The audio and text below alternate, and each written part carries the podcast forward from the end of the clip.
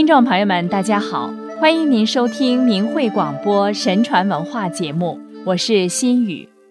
人的一念可以铸成大错，造业招天谴，也可以成就善举，积得享福报。善恶出自一念之间，天地可见，上天明察秋毫，天理制约一切。因果循环，善恶报应，毫厘不差。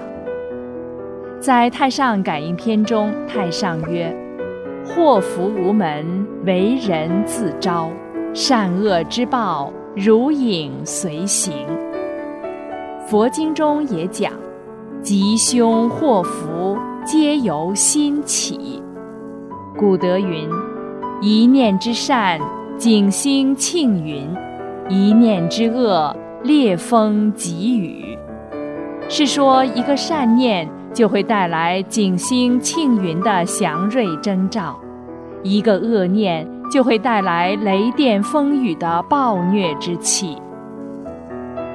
善念是一种道德意识，是道德行为的内在动因，来源于追求真理、正义和光明的崇高信念。湛湛青天不可欺，未曾动念已先知。天地神明无时无地不在监察善恶，有人因一念的成善就暗中蒙神赐福，有人因一念的邪恶就明显遭天谴罚。往往不必表现于事实，而祸福以感应。因为善恶只在心念之间而已。《太上感应篇》中记载了这样一个故事：元代有一个叫袁自识的人，痛恨过去的朋友妙才忘恩负义。一天五更早起，想去杀他，路过一座庵堂，庵堂主人轩辕翁早上起来诵经，看到有奇形怪状的鬼几百个。追随袁自石前往，个个都拿着刀斧，样子非常凶恶。可不一会儿，袁自石又折返回来了。那些跟随他的人都带着金冠玉佩，百十成群，香花幡床簇拥着他，露出祥和喜悦的面容。轩辕翁就召他问明原因。袁自时于是说。姓妙的辜负了我的恩情，我要去杀他。当到了他家门口时，心想：妙某虽然辜负我，但他的妻儿有什么罪？而且他还有老母亲，杀了他一个人，实际上是杀了他的一家人，于心何忍呢？所以我转变念头，返回罢了。轩辕翁于是就将所看到的情形告诉他。而且道贺说：“你的所作所为，神明都已经知道了，将来必定会有后路呀。”袁自识自此坚持不懈的行善，只有增加没有停止。后来果然考上科第，官位做到了卿相，而妙才则在乱军之中被杀。还有一个宋朝的魏仲达的故事。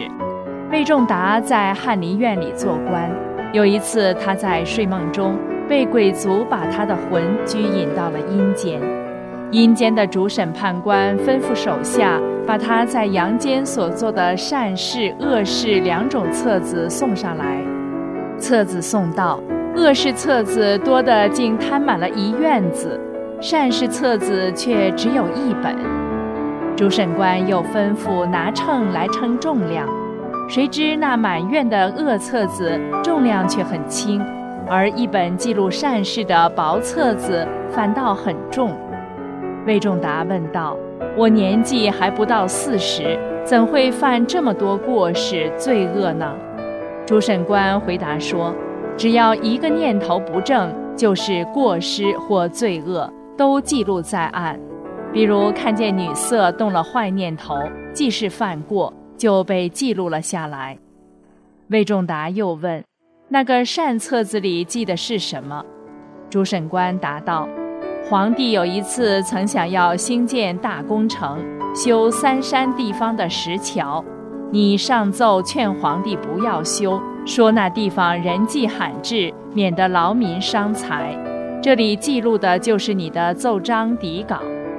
魏仲达说：“我虽写了奏章，但皇帝不听，结果还是动工修造了。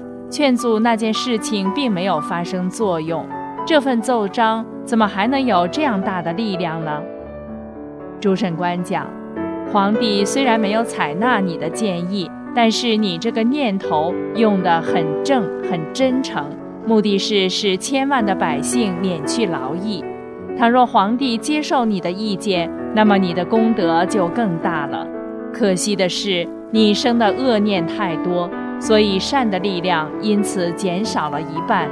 而你的官位本来可以升至宰相，现在也别指望升到宰相了。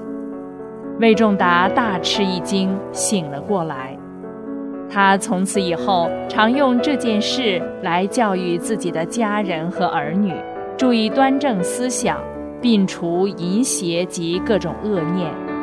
后来，魏仲达的官位果然只做到了吏部尚书，而没有做到宰相。魏仲达的恶只是空有恶念而已，并没有去做，尚且折损了他现世的福报；而魏仲达的善也只是空有其言，并未被皇帝所采用。但是他这个善的力量。竟然却胜过了堆满整个庭院的恶册子的力量。我们从这个例子就知道，如果真的去做了善事或恶事，那么善或恶的力量就更大了。可见念头的启动处，也就是祸福之门。此所谓“夫心起于善，善虽未为，而吉神以随之；或心起于恶。”恶虽未为，而凶神已随之。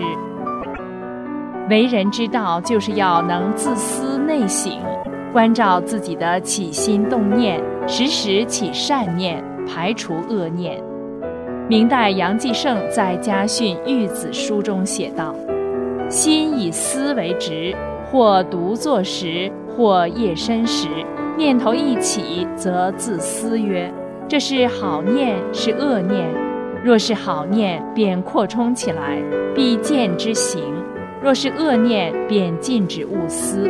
方行一事，则思之，以为此事合天理，不合天理。若是合天理，便行；若是不合天理，便止而勿行。